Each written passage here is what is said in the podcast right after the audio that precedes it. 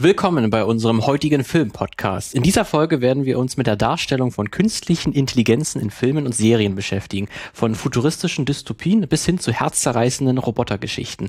KI-Charaktere haben in den letzten Jahren immer wieder die Leinwände und Bildschirme erobert. Wir werden uns äh, die verschiedenen Facetten dieser Darstellung ansehen und diskutieren, was sie über unsere heutige Vorstellung von künstlichen Intelligenz und unsere Zukunft als Menschheit aussagen. Und jetzt das Überraschungsmoment. Die Einleitung zu dieser Folge wurde tatsächlich von einer KI geschrieben. Lasst uns also beginnen.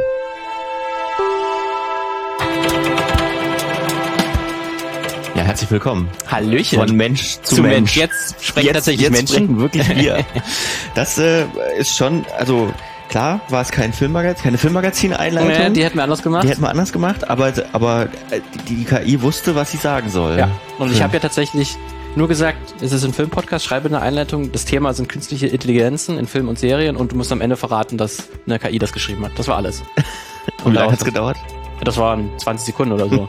war das dann fertig. Also, also beeindruckend. Wenn, wenn, ihr ein bisschen im Internet unterwegs seid, dann ist das, dann kennt ihr dieses Phänomen. Ja. Chat GPT ist ja äh, das große Thema seit Wochen, Monaten fast schon jetzt auch irgendwie implementiert in Bing Search, ähm, also eine, eine, eine KI, eine Text-KI, der gesagt wird, nachgesagt wird, sie könne bis zur Doktorarbeit irgendwann alles schreiben.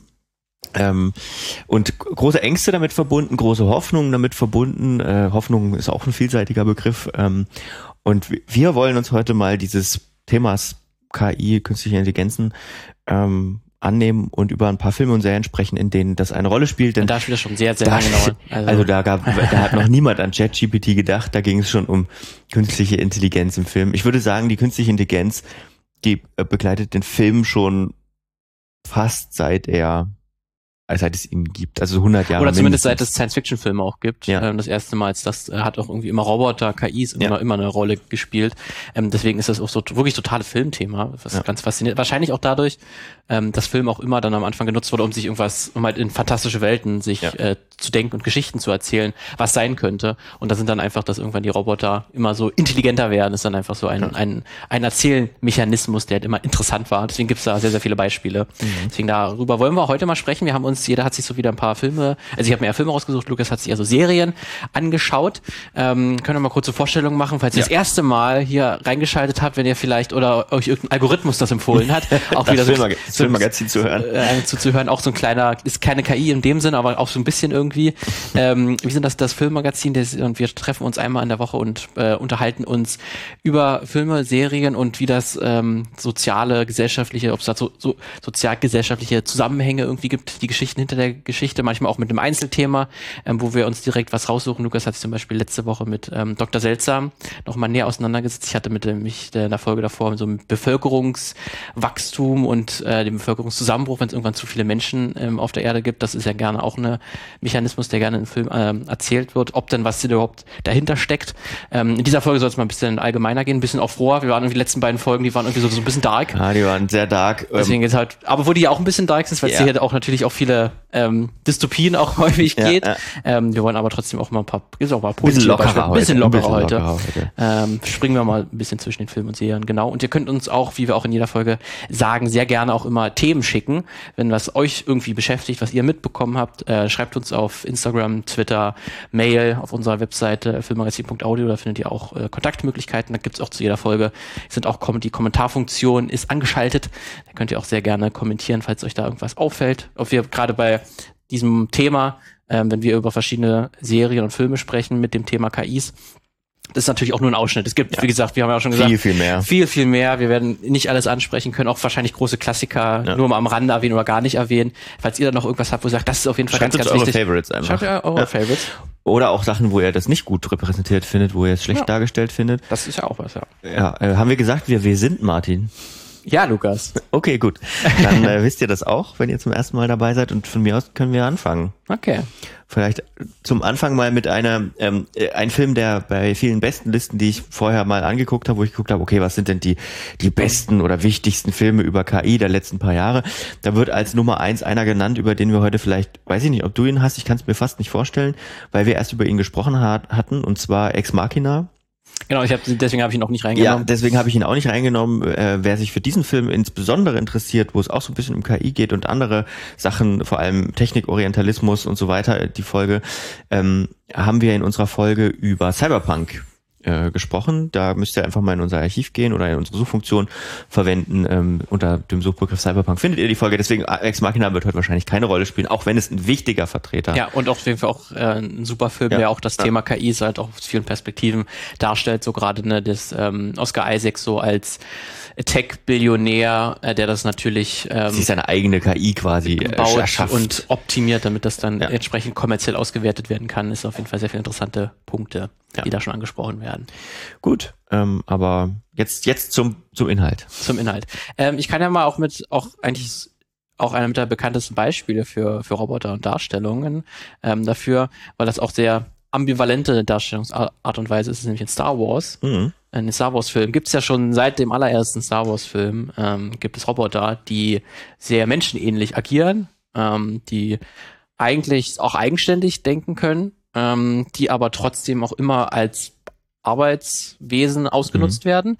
Ähm, also ganz viele Roboter im Star Wars-Universum. Es geht ja wirklich von jetzt C3PO, ist ein Übersetzungsdiplomatie-Druide, ist aber quasi auch immer weisungsgebunden, aber man merkt auch, er hat auch, ist auch eigenständig, kann eigen, hat seine eigenen Gedanken und Gefühle eigentlich auch.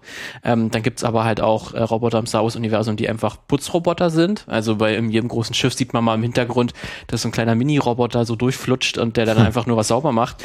Ähm, aber das ist ganz faszinierend, wie Star Wars sich nicht darauf festlegen kann, was denn diese Roboter wirklich sein sollen. Ja. Äh, sind die jetzt wirklich echte künstliche Intelligenzen, die über ein eigenes Bewusstsein verfügen, die dann irgendwann sich auch befreien wollen von den Menschen, oder sind sie einfach nur Arbeitswesen und Arbeitstiere, die halt gebaut werden, damit sie halt schwierige Jobs für die äh, Aliens und Menschen übernehmen können, die die nicht machen wollen.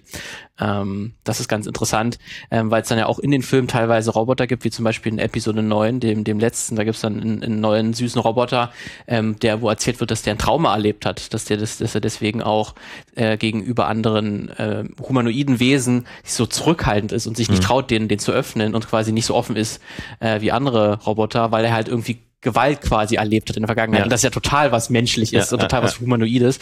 Ähm, und das äh, wird dann aber nicht weiter ausgeführt. Ähm, und der, der, einzige Film, der das auch sehr frustrierend dann versucht aber zu erzählen, ist der Han Solo-Film. Äh, da gibt es dann einen äh, Roboter L337, der sich aktiv dafür einsetzt für die Befreiung der Roboter. Der mhm. quasi sagt, das ist ja Sklaverei, was ihr betreibt.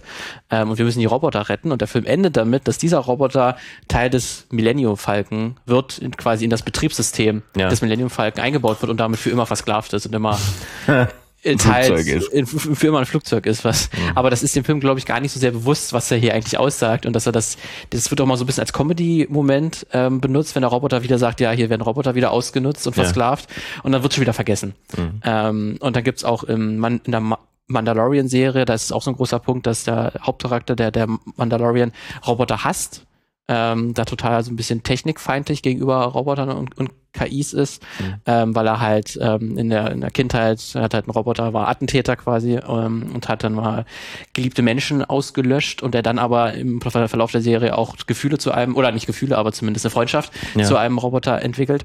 Aber das ist dann auch wieder auch total wieder vergessen. Und das ist wieder total uneindeutig. Jetzt ist ja wieder doch wieder ein Roboter, wird vermenschlicht. Ja. Ähm, und deswegen ist das, Star Wars hat, hat sich bisher nicht darauf einigen können, was denn diese Roboter und KIs, ob es wirklich echte KIs überhaupt sind. Ja, also das, da schwingen sehr viele verschiedene ähm, Dimensionen, finde ich, mit, die zu, die grundlegend zu dieser, zu dieser Frage und zu dem Umgang mit KI ähm, passen. Also äh, ich glaube, man teilt so, so ein bisschen, ich bin kein IT-Experte, ähm, aber ich glaube, man teilt so ein bisschen in, in schwache KI und starke KI. So äh, schwache KI sind ja im, ist im Prinzip heißt zwar KI, aber es ist jetzt keine Intelligenz irgendwie, ne? Aber es ist, es sind halt Systeme, die einen bestimmten Zweck haben. ChatGPT wäre da zum Beispiel ein Beispiel.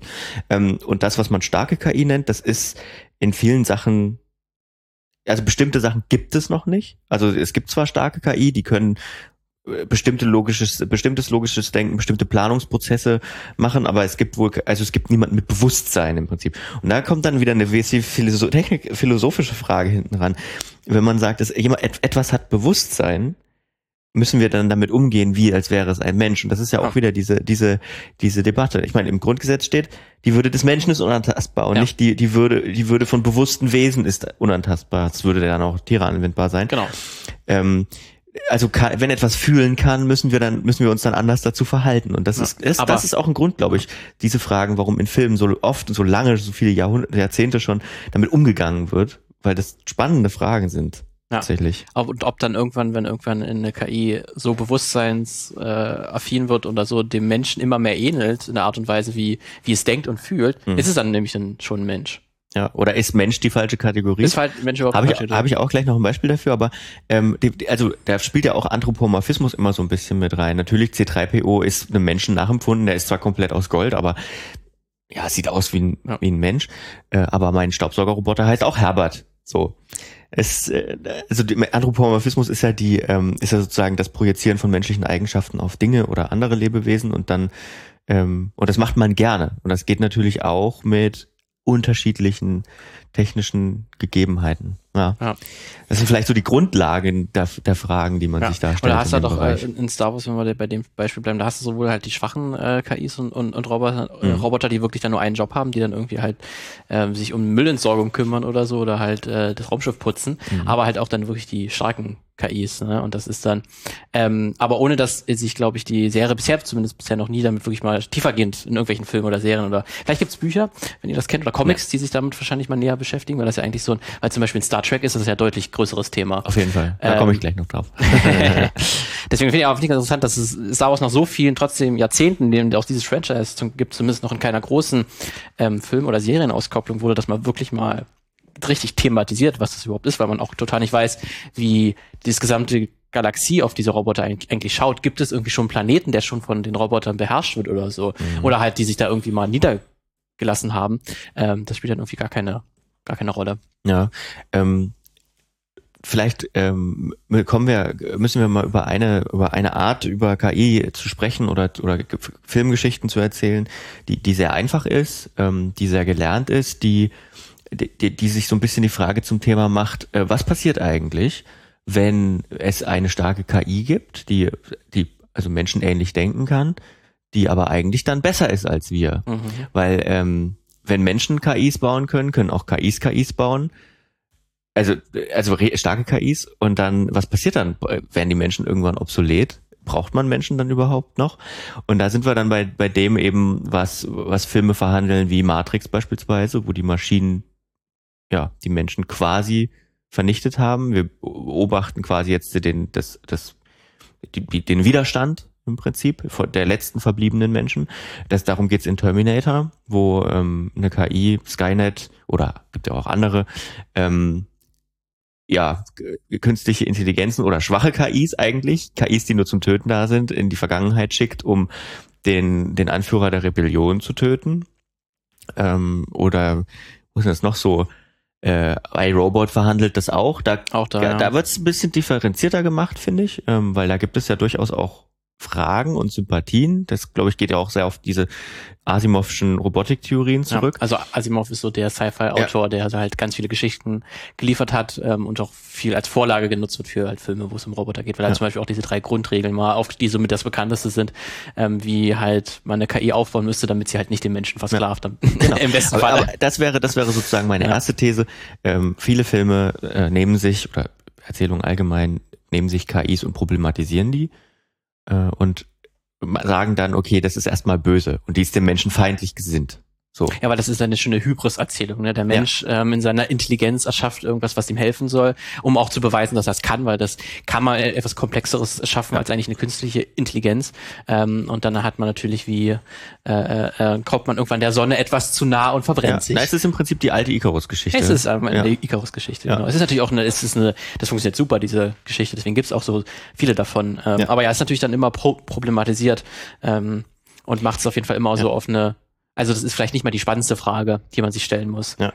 Wo, wobei auch natürlich, ähm, da, ich will jetzt die Filme gar nicht schlecht reden, werden natürlich auch dann interessante Punkte aufgemacht. Es gibt ja dann eben äh, zum Beispiel auch ähm, Terminator Teil 2, der beste Terminator. Ähm, braucht man, glaube ich, nicht viel drüber reden. Ja. Ähm, gibt es ja einen Terminator, der, der sich dafür entscheidet, oder der dafür programmiert wurde, eben gut zu sein im Sinne von dem, was wir da, was wir da gut finden. So auch äh, in dem neuen in Terminator 2 das Reboot äh, Terminator Dark Fate, der mhm. im Prinzip der zweite Teil nochmal erzählt ist. Ähm, nur ein bisschen anders vielleicht. Und ähm, auch in Matrix äh, ist es ja durchaus so, dass Mr. Smith, auch wenn er, wenn er nach wie vor der Böse ist, vor allem wenn man sich die anderen Teile anguckt, auch wenn die nicht immer repräsentativ für Matrix sind, aber der durchaus auch was anderes tut, als eigentlich seine in Anführungsstrichen Mutter-KI oder die Schwarm-KI äh, ja gesagt hat oder geplant hat. So. Ist aber auch ganz faszinierend, ähm, weil das finde ich auch mal äh, wichtig, irgendwie, oder, oder auch interessanten Punkt, weil häufig, wenn KIs dann halt auch, wie sie gesagt hat, Schwarmintelligenz, die sind dann irgendwie, mhm. alle handeln gleich, die haben irgendwie einen Overlord, die verbünden sich miteinander und dann sind sie eigentlich eins. Die, die klassischen Borg. Die klassischen Borg, ja. ne, und dann gibt's, aber eigentlich wäre es ja auch interessant, ne, wie in dem Falle von Matrix, wenn sich eine KI ein Virus bildet quasi, der entscheidet, nee, ich handle jetzt anders, mhm. ähm, und sich das wieder zersplittert irgendwie. Ja. Ähm, ne, das ist dann, dann auch nochmal so eine ganz andere Diskussion aufmacht, wenn auf einmal sich KIs gegeneinander handeln. Ja. Ähm, das ist natürlich auch nochmal sehr weit in die Zukunft gedacht, aber auch sehr spannend. Ja, finde ich auch. Also ähm, und durchaus, da sind wir dann wieder bei Star Trek und vielleicht sollte ich, vielleicht, vielleicht erzähle ich gleich über Star mhm. Trek, ähm, weil da finde ich, da habe ich das immer als sehr angenehm empfunden, wie über KI gesprochen wurde und auch sehr ehrlich und bevor man jetzt sagt, äh, oder bevor ich mich jetzt mit irgendwelchen Hardcore Star Trek Fans anlege, die sagen, du hast aber Folge Folge äh, 13 aus der vierten Staffel von Deep Space Nine offenbar nicht gesehen. Ähm, habe ich mir jetzt eine Folge rausgepickt, die ich mal ein bisschen näher betrachten will. Also ich weiß, ähm, also ich habe gedacht, okay, wer ist denn die KI schlechthin in, in, in, in Star Trek? Das ist Data, oder? Und das ist Data im Prinzip, genau. Der ähm, ist, ist, ist Offizier auf der ähm, Enterprise, also auf der neuen Enterprise von äh, The Next Generation, also die Serie mit Captain Picard, von, gespielt von Patrick Stewart. Äh, eigentlich die, ich sage jetzt nicht die beste, aber wahrscheinlich die bekannteste ähm, Star Trek-Serie bis heute, denke ich mal. Und der ist, da ist, ist sozusagen der der Prototyp eines, wie man ihn sich vorstellt, eines Androiden. Na, er ist äh, komplett er sieht aus wie ein Mensch. Er hat natürlich ein bisschen Maske, haben ihn ein bisschen gelb gemacht, hat so gelbe Augen, also gelbe, ähm, gelbe äh, Kontaktlinsen drin, gespielt von Brent Spiner. Und er ähm, ist im Prinzip auf der Suche nach äh, oder er geht lange Zeit der Frage nach, wie kann ich menschlicher werden.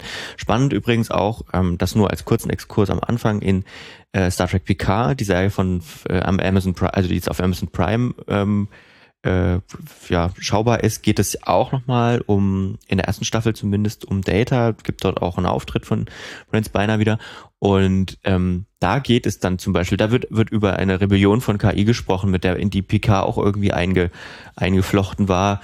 Und ähm, äh, die, die, wo, wo sie, wo es eben, wo sie auch als Arbeitskräfte ausbrechen wollten beispielsweise. Also das äh, findet im Star Trek Universum auch statt. Wobei, wie gesagt, ich fokussiere mich auf eine Folge und zwar auf die 13. Folge oder 12. Folge, je nachdem, ob man den Piloten mitzählt ähm, oder als zwei Folgen zählt von äh, The Next Generation. Ähm, es ist die erste, glaube ich, wo es wirklich um Data als Person geht. Es gibt mehrere, wo es um Data als Person geht. Ähm, die Folge heißt auf Deutsch Das Duplikat. Ähm, und eigentlich ist der englische Titel viel cooler, heißt nämlich, äh, die heißt nämlich Data Lore. Hm. Ähm, also Spiel, ja. ja, Lore als, als sozusagen die Hintergrundgeschichte und Lore ist übrigens auch sein in Anführungsstrichen Zwillingsbruder. Mhm. Ähm, also Data und Lore. Also der englische ist, äh, englische Titel ist ein bisschen cooler. Ähm, kurz zusammengefasst, die Crew war in der Nähe von Datas Heimatplaneten oder nicht Heimatplaneten, sowas hat er nicht so richtig, ähm, sondern in der Nähe von da, wo er damals gefunden wurde. Wir lernen nämlich über Data, dass er in, auf einem Raumkreuzer dort entdeckt wurde vor 26 Jahren und ähm, ja, man weiß nicht genau, was passiert ist. Man weiß nur, es gab diesen Planeten, wo eine, eine menschliche Kolonie war. Ähm, dort muss es muss wohl irgendwas mit Data zu tun haben, aber dort gibt es quasi kein Leben mehr. Sie entschließen sich doch, okay, wir haben die Zeit, wir sind ja auch ein Forschungsschiff und wir schauen uns diesen Planeten mal genauer an. Wundert mich ein bisschen, dass es noch keiner vorher genauer gemacht hat, aber gut. Ähm, und äh, sie beamen sich auf die Oberfläche und finden dort nichts vor. Also äh, kein Leben eigentlich, nicht mal Bakterien. Also es gibt dort komischerweise kein Leben mehr. Und die Frage ist, was ist eigentlich passiert? Äh, was sie dann aber doch finden, ist ähm, ein geheimer Zugang zu einem unterirdischen Labor. Und in diesem unterirdischen Labor finden sie eine Art, einen zweiten Data im Prinzip, nur halt als ja, auseinandergebaut sage ich mal. Das ist so das Setup der Folge. Ähm, ich will vielleicht noch eine kurzen, ich habe kurzen Ton mitgebracht. Ähm, am, am, Anfang der Folge ähm, geht es darum, ähm, geht es ja darum, sie wollen ja auf diesem Planeten und die Frage ist auf der Brücke gerade, warum ist denn Data nicht da? Äh, ist es ihm vielleicht doch wichtiger, als wir dachten, weil er ist, er ist eine Maschine, er ist, eine, er ist ein Roboter. Ähm, warum soll es ihm wichtig sein, äh, zu seinem Heimat in Anführungsstrichen Heimatplaneten zu fliegen. Und ähm, es ist, man hört es schon raus. Ähm, die Serie bricht das, bricht das ein bisschen witzig. Ich spiele das einfach mal ab. Es unterhalten sich gerade Captain Picard und äh, der erste Offizier Commander Riker und das Ganze klingt so. Noch genau 20 Minuten, bis wir unser Ziel erreicht haben, Commander. Unterwarpgeschwindigkeit. Umlaufbahn für Datas Planeten programmieren. Warum ist Data nicht draufgekommen? Er hat mir gesagt, er möchte allein sein. Vielleicht ist das für ihn ein größerer Augenblick, als wir dachten. Sind wir bei Data? Data! Was machen Sie da? Ich niese. Haben Sie eine Erkältung? Was ist eine Erkältung? Eine Infektion, unter der Menschen früher oft litten. Aha. Aber die Menschen niesen auch aus anderen Gründen. Und ich scheine es nicht richtig zu beherrschen. Also auf der einen Seite finde ich da den, den, den erzählerischen Kniff ganz äh, schick. Man, man, man, man äh, kriegt sozusagen gesagt, hey, vielleicht bedeutet ihm das ja was und er klingt so ein bisschen, weiß ich nicht, emotional angefasst. Dabei versucht er eigentlich nur zu niesen und wieder eine weitere menschliche, eine weitere menschliche ja. Sache sozusagen zu imitieren. Könnte, könnte man sogar, ähm, im Englischen ist ja Heimweh, heißt ja Homesick. Mhm. Ob das vielleicht auch so ein bisschen äh, eine Anspielung drauf ist, ne? das sein. ist ja schon, dass er doch halt was empfindet und quasi Heimweh findet, weil er jetzt halt seinen, seinen quasi Heimatplaneten entdeckt hat. Ja. Mhm. Ähm, äh, wir sind wieder zurück, wir gehen mal wieder zurück in das Labor, wo man eben diesen zweiten Data findet. Dort, ähm, dort stellt er sich dann auch die Frage, ist das wirklich eine Kopie von mir? Äh, und es wird entschieden, diese, die Teile mit auf die Enterprise zu nehmen, um sie zu untersuchen und zu probieren, sie zum Laufen zu bekommen. Witzig ist, ähm, offenbar ist es auch das Labor, wo Data äh, hergestellt werden konnte, denn sie finden dort so eine Art Blueprint für das Gesicht, so ein durchsichtiges, und das hält sich Data in einer Szene so ans Gesicht und guckt in die Kamera und es sieht eins zu eins aus wie der Maschinenmensch aus Metropolis. Also ja. ich würde mal fast mhm. sagen, es ist ein Zitat an Wollte Metropolis sagen, ja. und da sind wir fast 100 Jahre zurück. Ähm, und der Maschinenmensch ist ja eigentlich nichts anderes als eine KI. Also da sieht man nochmal, es ist schon lange Thema in der Film- und Serienwelt. Ähm, Genau, also man versucht dann, äh, man versucht dann ähm, Data zusammenzubauen, schaut sich dafür auch den richtigen Data an, wie der ähm, zusammengesteckt ist und ähm, ja, versucht ihn zum Laufen zu bringen. Währenddessen gibt es aber auch noch ein ein Meeting ähm, in ja im, im Offiziers, wie nennt man das, wo die sich treffen in der Messe, keine Ahnung. Ähm, und äh, da sind, äh, ist der Chefingenieur äh, Jordi, da ist dann wieder Riker, da ist wieder Picard dabei und eben auch Data. Und da ist auch, findet auch ein Dialog statt, den ich sehr interessant finde. Es geht nämlich um die Frage, ähm, wie, wie, wie geht man jetzt damit um? Ihnen ist es unangenehm, dass wir von Ihrem Duplikat sprechen, Data. Uns ist es auch unangenehm, aber dafür gibt es keinen logischen Grund. Sollte es befremdlich sein, daran erinnert zu werden, dass Data eine Maschine ist, sollten wir nicht vergessen, dass wir ebenso eine Art von Maschine sind. Bei uns wurden nur andere Materialien verwendet. Lassen Sie uns das Thema ganz sachlich behandeln. Einverstanden, Captain. Irgendwelche Fragen? Ja, Sir. Vielleicht sollte man zuerst klären, warum mir menschliche Form gegeben wurde. Um es den Menschen einfacher zu machen, mit ihnen umzugehen. Aber Ihr Konstrukteur wollte vielleicht auch etwas beweisen. Dass es für einen Roboter nicht von Nachteil sein muss, wenn er menschliche Gestalt besitzt. Sie funktionieren genauso gut wie wir, Data. In vielen Fällen sogar besser, Sir. Das ist schon viele jetzt angesprochen, ja. Ob ja. nicht allein der Mensch schon eigentlich auch eine Art Maschine ist. Ne? Genau. Ne? Nur wo halt nur organische Materialien verwendet werden ja. statt mechanische. Und das ist ja tatsächlich eine, eine, eine, eine Trope, die ist noch älter als die Filme tatsächlich. Diese Darstellung, die kommt, glaube ich, aus der Zeit der Industrialisierung. Ähm, ist der Mensch eigentlich eine Maschine?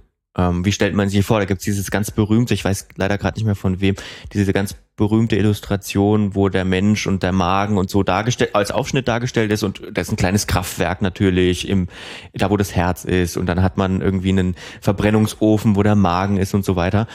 Ähm, also das ist auch schon sehr alt, dieses Beispiel. Ich finde trotzdem auch in dem, äh, auch da schwingt mit etwas, was natürlich Picard als sag ich mal, sehr vermittelnder Charakter, ähm, als sehr diplomatischer Charakter auch, ähm, für den es gar keine Frage ist, ähm, dass Data zu ihnen gehört. Das habe ich gleich noch einen O-Ton dabei.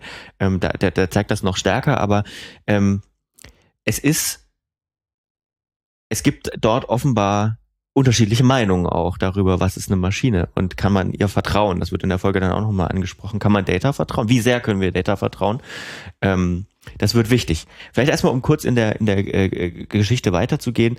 Ähm, es gelingt dann, Lore zu erwecken und Lore wacht auf und sagt im Prinzip, ja, ich bin die bessere Version von dir. Also du bist noch nicht ganz perfekt und ich bin perfekt und ich bin nach dir geboren, in Anführungsstrichen. Ich bin ein Zwilling, aber ich bin der, der, der jüngere Zwilling sozusagen. Ähm, und daraufhin gibt's dann auch einen Dialog mit ähm, äh, zwischen Picard und, und, und Data wieder, wo es den, den will ich einfach mal einspielen, den will ich aber auf Englisch einspielen, weil da die deutsche Übersetzung überhaupt nicht akkurat ist. Das ist was, was mir aufgefallen ist, äh, dass die sich in dieser Folge, ich glaube, das ist dann halt auch in den anderen so, sehr unterscheiden und ich wirklich nochmal, ich liebe die deutsche Synchro sehr. Ne? Aber ich glaube, ich muss mir das nochmal alles auf Englisch angucken, weil doch die Deutung gerade auch in dieser Szene ganz anders ist. Deswegen spiele ich die jetzt einfach mal, einfach mal auf Englisch ein. But I am also troubled by it describing you as imperfect. Human language gives me difficulty too, sir. Imperfect could mean that I lack certain abilities he possesses. Hmm, I wonder. But the point of this is whether you and it have approximately the same capabilities. We do, sir. and you're referring to him as it, suggests that I too fit into the category of a thing. Oh, yeah, I, I see your point. My apologies. Gladly accepted, sir. Und das ist ja auch, auch eine wichtige Szene. Man kann die Stimmen zwar jetzt beim Hören ein bisschen schwerer zusammen äh, auseinanderhalten als die deutschen Stimmen, weil sie doch äh, ein bisschen ähnlich klingen. Auf jeden Fall Picard spricht ja von einmal von S und meint damit Law und einmal von Du, du ja. als als Data und Data sagt ja, äh, ja wenn sie äh, wenn sie ihn als S bezeichnen, dann bin ich auch, dann passe ich auch in die Kategorie einer Sache. Ding. Aber was ist im Deutschen? Was, was haben die da verändert? Äh, sie haben im Prinzip nur das Ende verändert. Ähm, PK entschuldigt sich ja sozusagen. Mhm. Und ähm, also was heißt sozusagen? Er mispronounced ihn im Prinzip und entschuldigt sich dafür und Data akzeptiert es, akzeptiert es, sagt ja, ich habe meinen Punkt klar gemacht und es wird nicht wieder vorkommen und es kommt auch nicht wieder vor. Ähm, und im Deutschen ist es so, der Anfang ist zwar gleich, aber dann äh, dieser Entschuldigungspart ist, ander, ist anders aufgebaut. Also äh, Data sagt, ähm, nee, Picard sagt, ah, ich weiß, was Sie meinen, ähm, äh, bitte entschuldigen Sie und Data tut so, als wäre das nicht schlimm. Also er sagt, er sagt nicht, äh, ich akzeptiere Ihre Entschuldigung, sondern er sagt, äh, ach, dafür brauchen Sie sich doch gar nicht entschuldigen.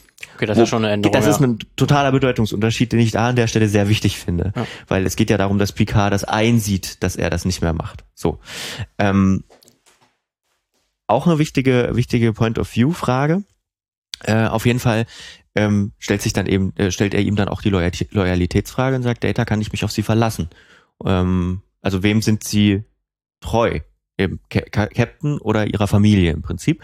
Und Data sagt natürlich, ich bin Sternflottenoffizier, wem bin ich natürlich, natürlich dem, natürlich der Sternflotte. Und dann ist die Sache für Picard gegessen. Es ist dann allerdings so, ähm, wir beobachten dann Law, wie er weird ist, ähm, komische Sachen macht, ähm, sehr relativ unangenehm ist, aber er am Anfang scheint es zumindest bei der Crew relativ gut ankommt weil er auf der ersten, auf ersten Blick erstmal menschlicher ist als Data. Er macht Scherze, die auch funktionieren. Data macht ja auch Scherze, aber die sind immer furchtbar schlecht. Ähm, und er, äh, er, sie vertrauen ihm aber trotzdem nicht so richtig. Ne? Sie fragen ihn so ein bisschen aus und er gibt auch ein bisschen zu viel Preis. Und dann gibt es so ein, so ein, so ein, so ein Gespräch zwischen Data und Law, wo er ja, zugibt, er hat gelogen. Äh, er sagt, er, er sei doch der Erste gewesen. Also Law war der Vorläufer von Data. Law war aber wohl, und das lernen wir dann auch später, zu menschlich. Und das war den Kolonisten auf dem Planeten unangenehm. Deswegen ist dann Data geschaffen worden, der ein bisschen maschineller ist, weil man damit besser umgehen kann als Mensch. Und wenn man den, wenn man sich das Spiel der beiden anguckt, dann ist es auch so. Law ist einem tatsächlich unangenehm. Aber ich würde die These aufstellen, nicht weil er menschlicher wirkt, sondern weil er ein Arschloch ist. So, weil er böse ist. Und ähm, man, es stellt sich heraus, dieses ähm, ähm, mit dem Bericht, den Law abliefert, äh, finden sie heraus, dass ein Kristallwesen, dass es ein Kristallwesen gibt, das ähm, sich von Lebewesen ernährt ähm, und das hat auch den Planeten zerstört und das versucht dann Law zu kontaktieren und zur Enterprise zu holen. Er schaltet dann Data sozusagen aus ähm, und tritt an seine Stelle und tut so, als sei er Data. Das fällt aber dem jungen ähm, Wesley Crusher ähm, auf, der sich sehr für ihn einsetzt, da auch seine Kompetenzen als, er ist ja dann noch irgendwie 14 oder so, seine Kompetenzen als Fähnrich irgendwie über, überschreitet, aber am Ende merken, merken das auch die anderen Crewmitglieder, ja, okay, das ist nicht unser Data, das ist Law und äh, der will uns hier alle, alle diesem, diesem Wesen zum Fraß vorwerfen, das dann auch tatsächlich auftaucht. Es gelingt dann, um die Kurzversion zu sagen, ähm, gelingt dann auch Law zu überwältigen, Data zu erwecken und mithilfe Data Lord zu ähm, Lord zu überwältigen, weil der ist ja, also die sind einfach auch körperlich überlegen. Also du kannst denen schlecht beikommen, wenn du sie verprügeln willst. Also er gibt so einen schönen Moment im Fahrstuhl, wo er äh, Lieutenant Worf als Klingon, das Kriegervolk, einfach verprügelt mit zwei Schlägen und er zu Boden geht. So, der großen Krieger sagt er noch. Ähm, und das Ganze zeigt so ein bisschen, und äh, da würde ich, würde ich sagen, ähm, das, was Data sucht, zumindest an der Stelle, ist ja Menschlichkeit und eigentlich ist Data ja auch einfach nur menschlich. Er ist halt einfach nur ein unlustiger Mensch.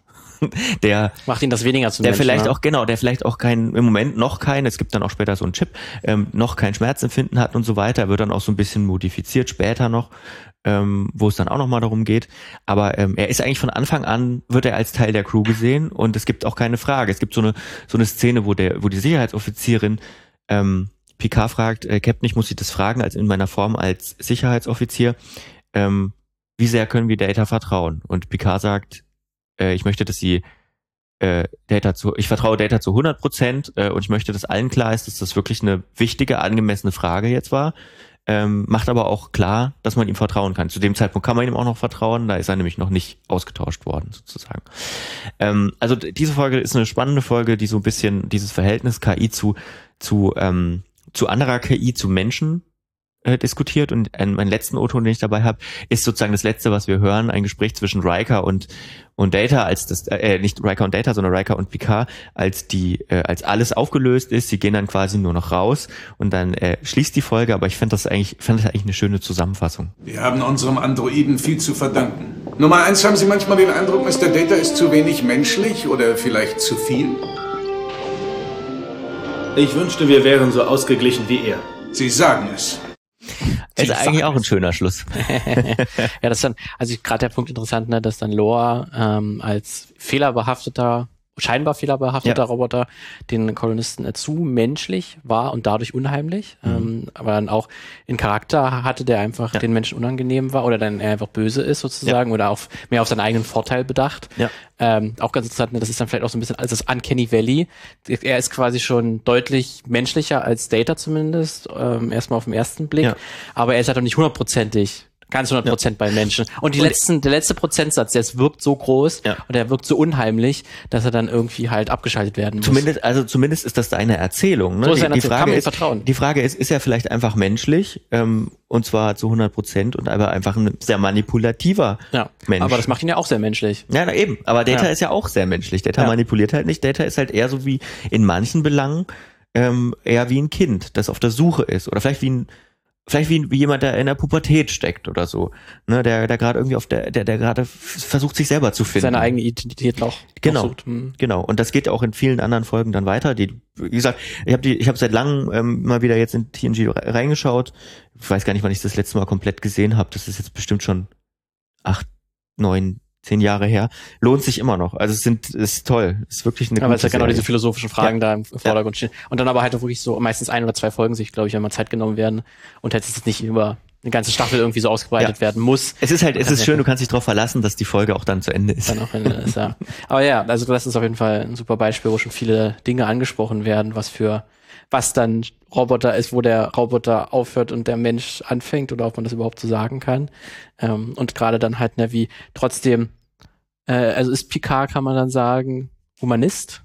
Oder dass er so auch so ganz klar zu Data hängt und ihn, ihn, ihn ja doch ganz eindeutig ja. als bewusstes Lebewesen irgendwie mhm. ja wahrnimmt, der Rechte hat der, und der, ist, äh, der Zustimmung braucht. Picard ist, würde ich sagen, der Inbegriff eines Humanisten tatsächlich. Ähm, also einen tief humanistischen Ansatz, der auch immer wieder gechallenged wird innerhalb der Serie. Also Picard sowieso ist eine, ähm, ist eine sehr interessante Figur der hat zum Beispiel auch ein Problem mit Kindern. das merkt man in der Folge auch so ein bisschen. Ähm, wohingegen dann mit Data hat er offenbar kein Problem. Ja, obwohl er auch, äh, wie gesagt, ja, gesagt ja, ist, ein bisschen ja. kinderähnlich oder jugendlich. Und, und diese Beziehung zwischen Data und Picard ist auch immer von tiefem, tiefem Respekt gedreht. Ich ja. glaube, in, ich glaube, in, in, in Star Trek Nemesis geht's auch um das Verhältnis Data Star Trek, ähm, äh, Data, Data Picard. Und dann, wie gesagt, ne, ich, also ich habe diesen Ansatz zu sagen, ich suche mir Klar hat es ja auch ein bisschen was mit Franchise und mit, ähm, mit Nostalgie zu tun, zu, sa zu sagen, okay, wir machen jetzt eine Star Trek Picard-Serie. Ähm, aber er ist einfach auch eine der interessantesten Figuren aus diesem Universum, für die es sich lohnt, vielleicht nochmal einen späteren Teil des ja. Lebens zu erzählen. Und dass man dann sagt, okay, wir, wir verhandeln dieses Androiden-Data-Ding nochmal. Das kann ich auch verstehen. Also es liegt sehr auf der Hand. Das ist eine ja. gute Sache. Ja, und das ohne halt ähm, eigentlich heutige äh, äh, Heldenfiguren, die sind halt häufig so diese ähm, ähm, dunklen Charaktere, die mhm. irgendwie äh, ganz dunkle Charakterzüge irgendwie haben und Picard ist irgendwie eine totale Ausnahme, der trotzdem interessant ist, obwohl er eigentlich so fast perfekt ist. Sozusagen. Oder also immer so ein reflektierter Mensch ja. eigentlich ist, der immer versucht, das Beste zu, zu machen. Das wäre ja. auch mal ganz. Der aber trotzdem natürlich kann, der hat trotzdem an bestimmten Stellen Kanten hat. Natürlich. Ja. Ähm, und, und, und dann kommt natürlich noch diese große Sache, ähm, später dazu, wo er dann von den Borg assimiliert wird und dann, dann tatsächlich so eine Seite kriegt, mit der er sich selber auch schwer vereinbaren kann irgendwie. Ne? Und da also, hat man dann auch dann die Diskussion, ist jetzt, da hat die KI quasi, die Borg haben die Menschen verändert. Ja. Wobei bei den Borg ist es ja auch, ist auch nochmal sehr spannend, ähm, unter dem KI-Gesichtspunkt sich anzugucken, weil die Borg sind ja keine nicht nur eine KI, die Borg sind ja ein hybrides ja. Ding aus Maschinen, Men äh, nicht Menschen nur, sondern Maschinen, organischem Leben, die irgendwie zusammenkommen und sich assimilieren ja. und ausbreiten. Und ich meine, ja. das, das ist ja auch, das, wir haben ja auch mit verschiedenen Begrifflichkeiten eigentlich zu tun und ne, es sind schon, ich hatte ja am Anfang über Star Wars gesprochen, kann man da überhaupt von KIs sprechen oder sind das sind Roboter? Dann gibt's Androiden, wie wir jetzt mit. Data. Was ist eigentlich der Unterschied zwischen Roboter und Android? Also es ist und dann einfach, Cyborgs kommen dann noch da dazu als diese Mischform. Dann gibt's äh, Blade Runner, gibt's dann die Replikanten, Replikanten. die ja eigentlich auch keine KI, KI, äh, wirklich keine KIs sind, weil es ja keine Roboter oder irgendwie was Maschinelles, sondern einfach künstlich geschaffene Menschen. Genau, aber die, die, die zum Beispiel, die Replikanten sind so menschlich, dass es eigentlich, und da geht's ja auch im Blade Runner drum, auch in Blade Runner haben wir in der Cyberpunk-Folge drüber gesprochen, ähm, die sind ja so menschlich, dass es, dass es nur durch diesen komischen Test da äh, möglich ist, die überhaupt von Menschen zu unterscheiden. Und da ist dann halt auch die Frage gekommen, ja, ist es denn noch ein Unterschied am Ende? Ja, müssen wir den überhaupt noch machen? Und man, macht man das dann nur, und da sind wir bei, bei Blade Runner, macht das man nur, weil das günstige Arbeitskräfte sind. Genau. Deswegen, also äh, am Ende ist so eine KI-Diskussion auch oft eine Diskussion über, und da kommen wir vielleicht, wenn wir über das Real Life dann nochmal sprechen, äh, noch dazu, eine KI-Diskussion ist am Ende auch immer eine Diskussion über Arbeit und über Klassenkampf. Und Macht. Metropolis auch wieder. Und, und Macht. Macht. Wer ja. hat die Macht, ne? Äh, exakt. Ähm, das ist auf jeden Fall auch was, äh, glaube ich, in, in den guten KI-Filmen oder in vielen guten KI-Filmen immer deutlich wird, ähm, dass halt gerade die Beziehung zwischen Mensch, KI und wer jetzt eigentlich die Macht hat und wozu die überhaupt eingesetzt werden. Da passt doch dann mein Film ganz gut rein, über den ich jetzt noch mal kurz sprechen möchte. Ja, den haben wir auch schon im Filmmagazin, kamen wir auch schon häufiger vor, aus verschiedenen Gründen, weil er ist erstmal oberflächlich, ist eigentlich eine Utopie. Mhm. Er spielt in der, in der Zukunft, ähm, wo KIs so fortgeschritten sind, dass sie halt wirklich als bewusste Art Lebewesen auftreten, aber dann im Verlauf des Films das Ganze noch eine andere Seite bekommt, ist höher. Mhm. Ähm, ja. Joaquin Phoenix äh, in der Hauptrolle von 2013 ist der Film. Den hatten wir, glaube ich, auch damals irgendwann mal auch, glaube ich, als Thema besprochen, irgendein Filmkränzchen damals. Für die Oscar nominiert war. Aber 2013 äh, hatten wir ja noch, gab es das Filmmagazin noch nicht. Aber glaube, irgendwie aber 2014. 14 Stunden, ach stimmt. Da war es vielleicht sogar der erste. der erste. Einer ja. der ersten tatsächlich, ja. die wir besprochen Boah, haben. ey, nächstes Jahr zehn Jahre Filmmagazin, ey. Gut. Verrückt. Ja, und hier steht ja auch ganz besonders halt die Beziehung Mensch und KI im, im Fokus. Ähm, und ja, hier ist es ja dann die, wirklich eine Liebesgeschichte, ähm, wo sich dann wirklich ähm, Joaquin Phoenix in das sein Betriebssystem verliebt, in sein Smart Home hm. Betriebssystem, hm. das obwohl auf seinem in PC ist, in, in seine Serie ja. kann man wirklich wirklich sagen. Ähm, und das ist schon mal hier ganz interessant, weil es wirkt, weil das mit wunderschönen Pastellfarben diese Welt gestaltet ist und ähm, die Charaktere tragen auch so 70er, 80er Jahre äh, Korthosen und so. Und es wirkt so warm irgendwie die mhm. Welt. Die ist jetzt keine Dystopie, wie gesagt, eher eine Utopie, so erstmal vom Oberflächlichen her. Aber man merkt schon daran, ähm, was für ein Job Theodore, also jo Joaquin Phoenix hat, merkt man schon, irgendwas ist komisch, ähm, weil er, sein Job ist, er schreibt Briefe für Menschen, die ihre Gefühle nicht, nicht zum Ausdruck bringen können. Mhm. Und er schreibt die quasi für für die. Also er ist im Prinzip auch schon eine kleine KI, der der Jobs übernimmt und sich quasi in andere Lebewesen reindenkt, mhm. ähm, was jetzt halt mittlerweile auch mittlerweile ein paar Chat-Programme ein bisschen können. Also ja. er bekommt die Ansage, hier schreibt mal einen Liebesbrief an meine Angebetete, das und das muss vorkommen. Ähm, und hier merkt man schon, die Welt irgendwie in der Hörspiel, die ist sozial verkümmert. Äh, Menschen ähm, haben irgendwie Probleme mit, also mit zwischenmenschlichen Beziehungen einfach. Und die KIs werden der Ersatz. Mhm. Ähm, also äh, Theodore ist dann nicht der Einzige, lernen wir im Verlauf des Films, der sich in seine, in seine Siri verliebt. Ähm, und das ist ja schon mal ein Zeichen dafür, dass irgendwie das Zwischenmenschliche irgendwie Probleme hat. ähm, da kann man wirklich fragen, ist es jetzt eine Utopie oder eine Dystopie? Und was sehr interessant ist, ist halt, ähm, das ist ja nicht nur diese Femenfa heißt diese KI im, im, im Film äh, gesprochen von Scarlett Johansson.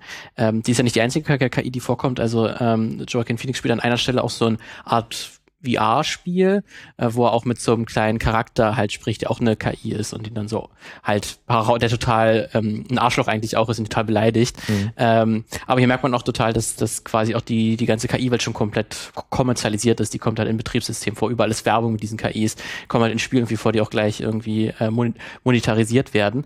Ähm, und äh, genau, und dann, was dann im Verlauf des Films dann halt irgendwann klar wird, ähm, ist dann, dass diese KIs, obwohl eigentlich dann zeitweise wirklich eine Art Beziehung zwischen den beiden besteht, dass dann doch letztendlich das nicht möglich ist, weil beide sich zu unterschiedlich sind, mhm. ähm, dass eine komplette Koexistenz so gar nicht möglich, oder zumindest eine wirkliche Beziehungsebene, dass die KIs das nicht ersetzen können. Mhm. Äh, der Mensch zwischenmenschliche Beziehung kann eine KI nicht ersetzen.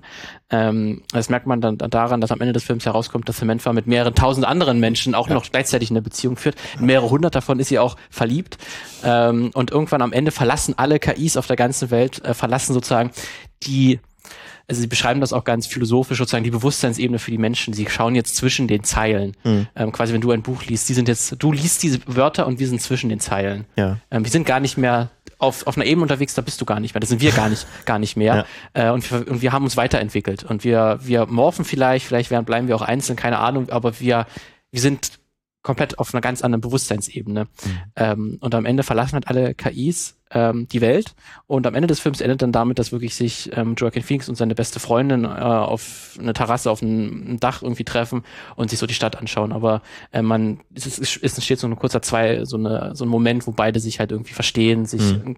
nicht so eine, eine äh, Zärtlichkeit im Sinne von Liebe sich auftut, aber eine zwischenmenschliche Zärtlichkeit sich auftut. Mhm. Ähm, und da merkt man dann, dass das hier, das ist echt zwischen zwei Menschen. Ja, ja, ja. Ähm, und das ist dann bei aller ähm, ähm, wie schön halt diese Beziehung zwischen KI und Mensch zeitweise in dem Film dargestellt wird, ist das, glaube ich, dann ein sehr wichtiger Punkt, den man machen muss. Mhm. Ähm, dass halt, und, äh, dass halt dann diese zwischenmenschlichen Beziehungen eine KI eben nicht ersetzen kann. Mhm. Ähm, weil du das gesagt hast, erinnerte mich sehr gerade an eine Anime-Produktion, die relativ erfolgreich war auf Netflix. Ähm, bei uns Violet Evergarden hieß die, da ging es auch so um eine sogenannte autonome Korrespondenzassistentin, mhm. ähm, ähm, die eben auch beim, Sch also eigentlich eine, Go eine Ghostwriter. Weiß nicht, ob ich, ob ich KI sagen will. Ist aber, ja noch wieder so ein Zwischending. Ne? Ja, ja. Äh, ich habe aber nichtsdestotrotz ein Anime noch mitgebracht. Mhm. Ähm, einen anderen KI-Anime, der, äh, den ich sehr gut fand. Das war einer meiner Favorite Animes aus dem Jahr 2021 und zwar hieß der Vivi äh, Fluid Ice Song. Ähm, sieht auf, des, auf den ersten Blick aus wie so ein bisschen so ein ähm, Idol-Anime, ähm, wo es um Musik geht. Es geht auch so ein bisschen um Musik, aber es ist ganz anders, auch sehr actionmäßig dann dann doch unterwegs, äh, was man auf den ersten Blick gar nicht sieht. Es ist ein Original-Anime, also es gibt keine Manga-Vorlage dazu. Umgekehrt eher. Ähm, Regie geführt hatte äh, Shinpei Esaki, Wit Studio produziert, was schon mal dafür spricht, dass es sehr gut aussieht. Ähm, und da ist, kommen wir quasi in eine Welt, in der es noch keine starken KI gibt, sondern eine nur schwache KI im Moment. Ähm, KI können nämlich nur funktionieren, wenn sie eine Mission haben, zum Beispiel fege den Platz. So. Und unser Hauptcharakter, die Hauptfigur, ähm, Vivi, beziehungsweise Diva, ist, soll, er hat einen relativ schwammigen Auftrag, und zwar, sie soll Menschen mit ihren Liedern glücklich machen. Kann man auslegen, Ja. Äh, ist, kann man weit auslegen auf jeden Fall. Der allgemeine ähm, Satz erstmal. Sie ist aber wohl die erste autonome KI überhaupt. Also sie kann selber Entscheidungen treffen ähm, und ähm, es wird dann, äh, es, also über diese ganzen 12, 13 Folgen wird ähm, dieses, dieses Verhältnis zu ihrer Aufgabe immer wieder debattiert. Ne? Wie kann man eigentlich? Der Punkt ist aber, der, der große Punkt ist, sie trifft dann Matsumoto, eine KI, die dann in Form eines Teddys als Würfel sozusagen auftritt, die aber offenbar aus der Zukunft kommt, die eine Möglichkeit gefunden hat, in die Vergangenheit zu reisen, 100 Jahre. Ähm, und deren Mission es ist, den Krieg zwischen, oder ihre Aufgabe ist, den Krieg zwischen KI und Menschen zu verhindern, der offenbar in der Zukunft stattfinden wird oder in der Zukunft stattgefunden hat. Das sind wir wieder Zeitpara Zeit, ja. Zeitparadox. Ähm, und wo die KI aber eindeutig die Menschen umgebracht haben, weil ja. sie sind halt überlegen. Ja. Ähm, und aus dieser, aus diesem Versuch, ähm, wir, wir springen auch innerhalb, wir haben immer drei Folgen oder so, und dann geht's noch mal zehn Jahre weiter und dann treffen die beiden sich wieder und so. Also sehr spannender Punkt, ähm, ähm, wo man dann, wo man dann guckt, äh, man kann offenbar auch diese, die Menschen mit den Songs glücklich machen, offenbar auch damit vereinbaren, ähm, ähm, die Welt zu retten. und ähm, ja, wir haben dann auch zu einem späteren Zeitpunkt äh, steht dann äh, Vivi oder Diva eben als Ausstellungsstück in einem Museum. So, das war die erste autonom denkende KI, guckt sie euch an. So, und dann wird sie irgendwann wieder aktiviert und oh, wir müssen jetzt wieder ein neuen, neues Stück der Welt retten irgendwie, ähm, weil so Punkte ausgemacht worden sind, an denen der Krieg verhindert werden kann. Sehr interessant, ähm, sehr, sehr unterhaltsam, gut geschrieben, ähm, tolle Figuren, tolle Action, äh, kann ich nur sehr empf empfehlen. Ähm, und auch in Animes immer ein Thema. Jetzt gerade ist ja, da hatten wir schon kurz drüber gesprochen, in der aktuellen Anime-Season ist Nia Automata, also der, die Anime-Adaption zu dem Videospiel rausgekommen. Gibt es vier Folgen, glaube ich, gerade.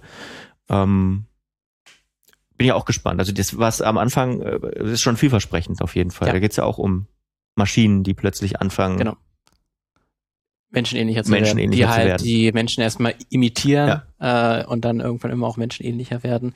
Da spielt auch eine sehr große Rolle Animes ähm, oder gerade auch Japan beschäftigt sich auch aufgrund Ghost der in the Shell und Ghost so weiter. Shell, ja, ja. ja, Akira ja eigentlich ja. auch, äh, Neon Genesis Evangelion ja, ja. eigentlich auch. Im Prinzip auch, ja. Im Prinzip auch. Ich meine, er, er baut irgendwie von seiner verstorbenen Frau das, die in, in, in deren Maschine rein. Also das sind ja auch so bisschen Cyborg-Dinger, ja, ja. wo es auch diese. Morph ist zwischen äh, Maschine und Mensch. Äh, Alien wollte ich auch noch kurz noch erwähnen, da haben wir auch diese Android-Diskussion, da ist es auch sehr spannend, dass mhm. ähm, in den ersten Filmen... Stimmt, Ash. Das, ja, ja, ja. Genau, mhm. da ist dann ja auch ein großer Twist sozusagen im ja. ersten Film. Ah, dieser, äh, dieser komische Typ, dieser Arschloch, ja, ist ein Android, ist ein Android. weil er im Auftrag äh, der bösen Firma agiert. Im zweiten Teil lernen wir dann auch noch einen weiteren Androiden kennen, der das genau Gegenteil ist, der mhm. dann total unterstützend ist und den Menschen hilft.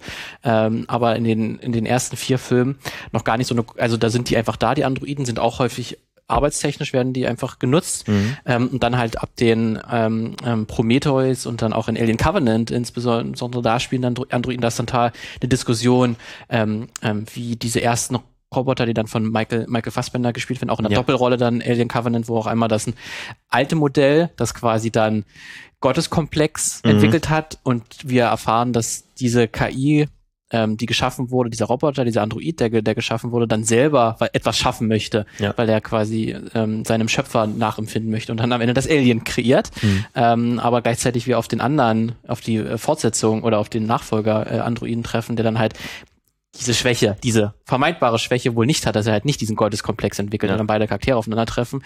Und auch wenn der Film so ein bisschen auch seine Schwierigkeiten durchaus hat, aber das ist eine sehr auch sehr spannende Auseinandersetzung. Ähm, also hier wird gerade, äh, das ist glaube ich auch so ein ganz bekanntes Gedicht ähm, wird da rezitiert ähm, von Ozymandias, was auch in Watchmen auch eine Rolle spielt.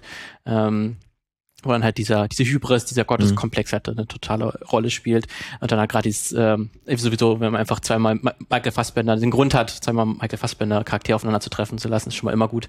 Ähm, deswegen, das sei ja auch mal erwähnt. Ähm, ich hatte noch ähm, ein Film, den ich leider noch nicht gesehen habe, aber der, der sehr gut reinpasst, ähm, auch gerade in diese Frage von, ähm, ob bestimmte Sachen irgendwann obsolet werden, ähm, ist zum Beispiel The Congress von 2013 ein Film. Ähm, da äh, spielt Robin Wright die Hauptrolle und sie spielt sich auch selbst.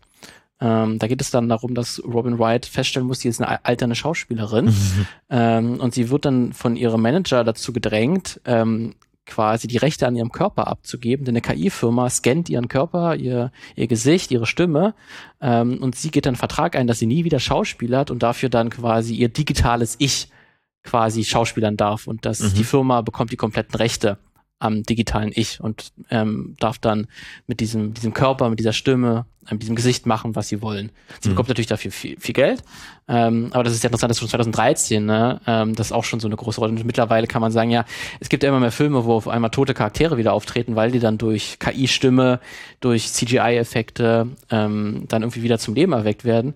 Ähm, und das hier spielt im Film. Ich habe, wie gesagt, den Film noch nicht gesehen, deswegen weiß ich noch nicht ganz, in welche Richtung das am Ende geht. Aber es wird auch eher als Dystopie natürlich dargestellt. Ähm, aber auch, auch sehr spannend, dass das hier auch schon direkt angesprochen ist, wo dann auch eine KI quasi den, den Job der, des, des, des Schauspielers und der Schauspielerin obsolet macht. Mhm. Ja, ja, gute Frage. Da sind wir schon vielleicht bei der aktuellen Diskussion, über die wir mal reden müssen. Ja.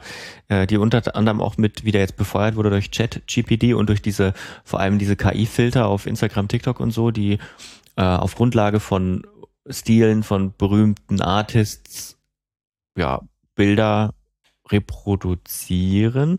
Um da reinzukommen, habe ich noch eine kleinen, einen kleinen Schmankerl aus der Netflix-Welt. Da gab es nämlich jetzt äh, ein auf von Netflix Japan ähm, einen kleinen dreieinhalbminütigen, ganz süßen Kurzfilm.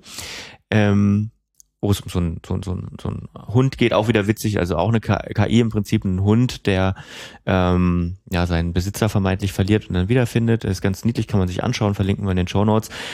Allerdings äh, erfährt man am Ende, ähm, man brüstet sich damit, ah, die Hintergrundpanels sind durch eine KI erstellt worden. Hm, okay. Also es ist ja so, dass die, die Vordergrundanimationen ähm, sind getrennt meistens bei Anime-Produktionen von den Hintergründen und die äh, Hintergründe werden dann gezeichnet oder erstellt von, von anderen Künstlerinnen und Künstlern. Und äh, da sagte man jetzt bei Netflix äh, in der Pressemitteilung, okay, wir wollen versuchen, ähm, Zitat der Anime-Industrie zu helfen, ähm, die unter einem Mangel an Arbeitskräften leidet und dann sourcen wir das einfach aus. Dann machen wir einfach die Hintergründe nur noch per KI. Man wolle damit äh, Kreativschaffende mit dieser Technologie angemessen unterstützen. Ja, man, oder, man will so Geld, oder, kann, oder man Geld will sparen. Geld sparen. Ja, das auf jeden Fall. Einerseits kann man natürlich auch sagen, dass man wirklich jetzt weniger Leute ausgebeutet werden, die dann irgendwie für einen Hungerlohn ja. äh, Hintergründe zeichnen müssen, die halt gemacht werden müssen, aber äh, halt dann so eine Scheißarbeit ist und ja. die, die die Vordergründe machen, die werden halt ordentlich bezahlt und dafür ist dann das Geld oder da. Zumindest so könnte man vielleicht, also es gibt ja da riesige, riesige Arbeitsprobleme in der Anime-Industrie ja. mit den Key Animators und dann den In-Betweeners und den Hintergrund, alles unterschiedlich bezahlt und Riesenstress und Todescrunch und so. Ähm, Frage ist natürlich auch, wenn man so eine Arbeit durch eine KI machen lässt, ähm, ja, natürlich ist es auf der ersten Ebene erstmal, da verliert dann jemand seinen Job. Auf der anderen Seite können sich die Leute dann vielleicht mit was besser bezahltem beschäftigen, wäre die Frage. Äh, wenn es sowieso, tatsächlich ist es ja ein Fakt, es gibt Personalmangel. Ähm, also es ist super diffizil, das Thema. Ja. Ähm, und super schwierig. Es, ähm, ich muss sagen, was man bei der äh, Sache jetzt sieht, ähm, bei diesem Film, um das nochmal kurz einzuordnen, ähm, sie haben dann am Ende im Abspann zeigen sie sozusagen, was sie, also sie haben das Layout, die Grundzüge der Landschaft, haben sie ganz, ganz poorly gezeichnet irgendwie, damit klar ist, was wir brauchen. Daraus hat die KI dann ein Bild gemacht und dann gab es nochmal einen menschlichen Re Revisor oder Revisorin, die das nochmal so ein bisschen angepasst hat und ich muss sagen, bei dem Beispiel erschließt es mir sich mir jetzt nicht, inwiefern das wirklich Zeit spart, weil ähm, wenn man sich das anguckt, da ist schon nochmal ordentlich Arbeit reingeflossen, dass aus diesem KI-Bild ein gutes ja. Bild wurde und man sieht trotzdem, dass es ein KI-Bild ist, wenn mhm, man es weiß. Gut, ne? das ja. Dann aber dann ist kann es vielleicht in Zukunft ein Werkzeug sein, mhm. ähm, was dann zumindest teilweise Schritte dann leichter machen könnte. Ja. Muss man jetzt mal gucken, wie das Ganze passiert, weil wir haben ja auch gesagt, ne, KI ist auch immer ein Instrument der Mächtigen und, und Reichen, ja. in meisten Fällen, oder die, die über die Ressourcen verfügen, das einzusetzen. Das ist ja gerade, was in unserer Diskussion natürlich total wichtig ist, ähm, weil sich auch die, die, das Tool, was wir auch nutzen für, für bei Instagram und um unsere neue Folge anzukündigen, ist ja, ja auch so ein Text-to-Image-Programm, äh, ähm, wo natürlich auch die KI äh, von anderen Zeichenstilen gelernt hat und sich das einfach geklaut hat, ähm, mehr oder weniger. Es gibt auch Urheberrechtsklagen, gerade gegen ja. auch die, äh, die, die, die wir ähm, verwenden, Stable Diffusion. Ähm, wir, also das war mir auch relativ wichtig, dass wir das nicht einfach, dass wir nicht sagen, wir machen jetzt unser Folgencover im Stil im, von, äh, im Stil von oder wir machen jetzt unser Folgencover immer mit einer KI und lassen das so, sondern wir äh, ordnen das ja ein. Also es ist ja quasi so würde, so stellt eine KI sich unser Thema der Folge vor, so ein bisschen kryptisch. Ne? Ähm, dafür würdest du jetzt niemanden in der ja. realen Welt bezahlen, weil wieso? Ja.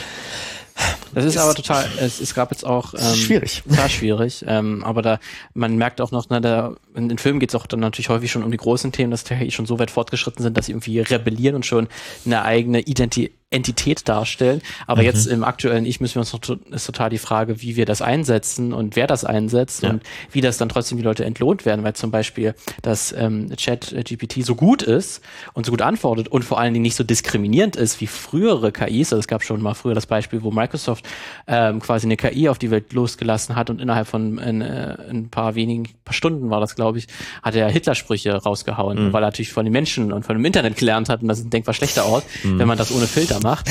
ähm, und wie hat das jetzt ChatGPT? Ihr könnt es ja mal, wenn ihr es nutzt, das ist auch kosten, mehr oder weniger muss ich nur anmelden, kann man es kostenlos nutzen und versucht dem mal etwas Diskriminierendes rauszulocken. Das ist sehr, sehr schwierig. Mhm. Und warum ist das so schwierig?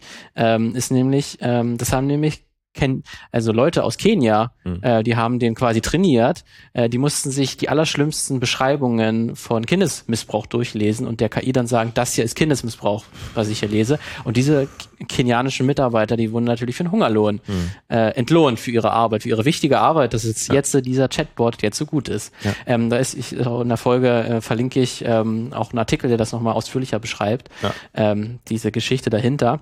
Das ist wie mit der Content äh, Revision auch bei Facebook und Co. Ne? Genau, ne, da sind Menschen dahinter. Ja. Äh, und da merkt man halt auch, das ist auch wieder Ausbeutung perfekt. Ja. Das ist wieder ein perfektes Beispiel dafür. Ja, ja, ja, ja. Ich fürchte am Ende, ähm, und da bin ich dann wirklich mal pessimistisch bei allem Guten, was das vielleicht auch bringt. Ne? Man kann ja auch durchaus beispielsweise ähm, auch Inspiration bekommen für etwas, ja. wenn man gerade keine Idee hat oder irgendwas. Ich glaube, am Ende wird sich der Kapitalismus seinen Weg bahnen, um Gewinne zu maximieren. Und, genau. Ja. Und da am Ende, wenn man nicht dagegen kämpft, leider, sich dagegen auftut, sich verbündet mit anderen, die in einer ähnlichen Lage sind, äh, werden Arbeiter darunter wahrscheinlich leiden und die Leute und Arbeiterinnen. Ja. Ähm, denen wird dann wahrscheinlich wieder etwas das Geld rausgenommen, weil da dann die Leute äh, sehen, wie sie da etwas erleichtern können, sich ja. erleichtern können. Deswegen ist das auch immer ein großer, großer Arbeiterkampf am Ende. Ja. Trotzdem. Leider. Immer wieder. Klingt wie ein Schlusswort. Klingt ein ähm, bisschen wie ein Schlusswort, ja. ja würde sagen, ich hätte eigentlich, ich habe noch zwei Sachen oder eine Sache. Kannst du da kurz, wenn es kurz noch reinschmeißt oder ist das jetzt zu? Ja, ich weiß nicht, ob es uns wegführt. Ich schmeiße es einfach mal rein und sage, wir machen dazu noch mal eine Folge, ja. ähm, weil eine Sache, die mir aufgefallen ist, die auch unsere, unsere in Anführungsstrichen KI bei den Folgen gemacht hat, sie hat äh, KI sozusagen als Frauen dargestellt oder weiblich gelesen dargestellt.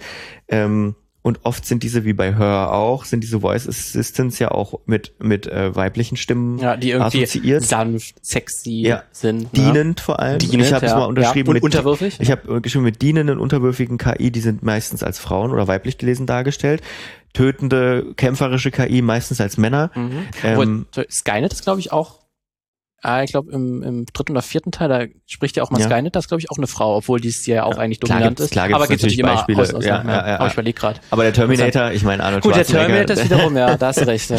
ähm, also das nur vielleicht nochmal kurz als Denkanschluss, aber da sollte man vielleicht an anderer Stelle mal drüber reden, das führt jetzt wieder ja. zu weit, ähm, weit weg. Ähm, ja. Ja, ich hatte da uns höchstens noch ein Beispiel, das ich jetzt noch nicht gesprochen habe, aber das kann auch kurz einwerfen, weil wir hatten jetzt häufig KIs, die irgendwie in Filmen häufig dystopisch schlecht ja, sind. Ja. Äh, das Gegenbeispiel wäre Iron Giant, äh, der Gigant aus ah, dem ja. All, ja. Äh, wo dann eigentlich ein Roboter auch eigentlich an sich eine KI, ähm, die als Waffe konzipiert wurde. Man lernt ja auch im Verlauf des Films, man weiß ja nicht, wo, woher der kommt, mhm. ob er jetzt auch von Menschen irgendwie geschaffen wurde oder irgendwie aus dem All kommt, ähm, von anderen Wesen erschaffen wurde. Aber er ist ja eindeutig eine Kriegsmaschine. Aber dieser dieser Roboter lernt ja im Verlauf des, wird auch humaner und mhm. am Ende äh, will er den Krieg, den Atomkrieg, wo er hier jetzt der Kalte Krieg ja besonders der Hintergrund ist, verhindern. Mhm. Ähm, und das ist ja auch nochmal eine ganz schöne Perspektive, ähm, dass dann letztlich auch, wenn eine, ein Roboter menschlicher wird, dann wird er vielleicht auch sanfter ja. und paz paz pazifistischer. Es besteht zumindest die Möglichkeit. Es besteht die Möglichkeit. Ne, man kann auch das Gute vom, vom Menschen lernen. Man muss nicht das Schlechte vernichten ja. lernen. Ja. Ähm, auch ein schönes Beispiel, äh, Socks als der kleine Hund von Buzz Lightyear ist auch eine nette kleine KI. Die Siehst, ja. das, das ist ja auch so ein, so ein Trope, ne? so ein einfach ein lustiger Roboter oder ja, so, der im Film ja, so reingeschmissen wird, ähm, was man auch mal gerne benutzt. So. Ne? Auch einfach in, in, in Science-Fiction-Filmen, weil jeder erwartet dann irgendwie eine Art Roboter und dann gibt's das halt so im Hintergrund irgendwie, äh, wird das eingebaut, ist auch sehr häufig zu beobachten. Ja. Gut, sind wir mit der KI durch. Erstmal. Aber es gibt wirklich Erstmal. viele. Ich habe Ja, ja, so ja. viel, ich hab mir auch so viele Filme auf die Watchlist äh, gelegt, den ich dann äh, gefunden habe. Zum Beispiel äh, Colossus, The Forbidden Project aus den 70er Jahren. Tatsächlich, das würde sehr gut in deine äh, Dr. Seltsam-Folge Ja. reinpassen, weil das ist tatsächlich äh, ist da der Hintergrund, dass da eine KI ist, die den Atomschlag ausführen kann. Ah. Das war genau, die, die Prämisse ist, Menschen können das nicht, also Ja. bauen wir einen Roboter, eine KI, Der das für uns macht. der dann. das für uns macht. Ah. Und darum geht's dann im Film, wie das dann natürlich schief, schief Spannend. geht. Also, dass der Pool ist Ist riesig an Filmen ja. zu KI. Schreibt uns doch eure Favoriten oder worüber ihr unbedingt mal sprechen wollen würdet. Ähm, gibt da ganz viel, über das wir nicht gesprochen haben, auf jeden Fall. Ja. Ich glaube, pro Jahr kommen irgendwie fünf KI-Filme oder so. Mindestens. Und ich glaube, es werden immer mehr jetzt. Ja. Gerade durch, durch solche Entwicklungen, glaube ich, ist das noch Ja. mal mehr bei den Leuten wirklich präsent. Neuigkeiten gab es nicht wirklich, glaube ich. Naja, es gab äh, also James Gunn, der ja jetzt äh, DC überwacht, der hat jetzt ein bisschen angekündigt, was für Filme in den nächsten Ja. zehn Jahren äh, rauskommen. Und der möchte jetzt auch, tatsächlich ist es jetzt so, ähm, es wird größtenteils ein DC Extended Universe geben, die zusammenhängen. Also auch ähnlich wie Marvel soll es werden, dass es alles wieder besser zusammenhängt, alles besser geplant ist, aber so Filme wie The Batman von Matt Reeves oder Joker mit jo Joaquin Phoenix, das sind dann die, die stehen für sich, die spielen in ihrem eigenen Universum, die interagieren nicht mit dem großen Ganzen, aber es wird dann noch einen anderen Batman geben. Also es wurde auch schon äh, ein, ein neuer Batman mehr oder weniger angekündigt, der nichts mit Robert Pattinson zu tun hat, wo dann auch Robin vorkommen soll. Aber das soll dann irgendwann erst in fünf, sechs, sieben Jahren Also, uns also, erwarten. also irgendwie weiter wie bisher klingt das so ein kleines So, bisschen. ein bisschen schon, aber es soll trotzdem besser geplant sein. Ist versprochen. Okay, okay. Wir wollen das genau das gleiche machen, nur noch mal, nur ein bisschen besser vielleicht.